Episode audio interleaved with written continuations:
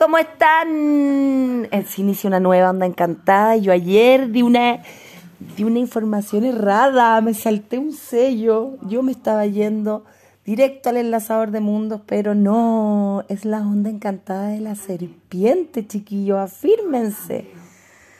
Esta serpientita linda que nos viene a mostrar el sentir, el vivir, la experiencia, el conectarte con, tu, con tus sentidos, ¿ya? Eh, sí que va a ser bien transitada esta onda encantada.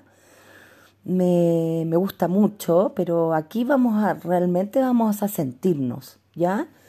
Eh, esta energía de inicio que nos da la serpiente nos, nos hace tomar mucha conciencia de quiénes somos, de cómo sentimos, es como conectarse con, con el todo en tu interior, con las emociones. Las emociones nos traen muchas memorias, las emociones nos traen de repente muchos recuerdos incluso.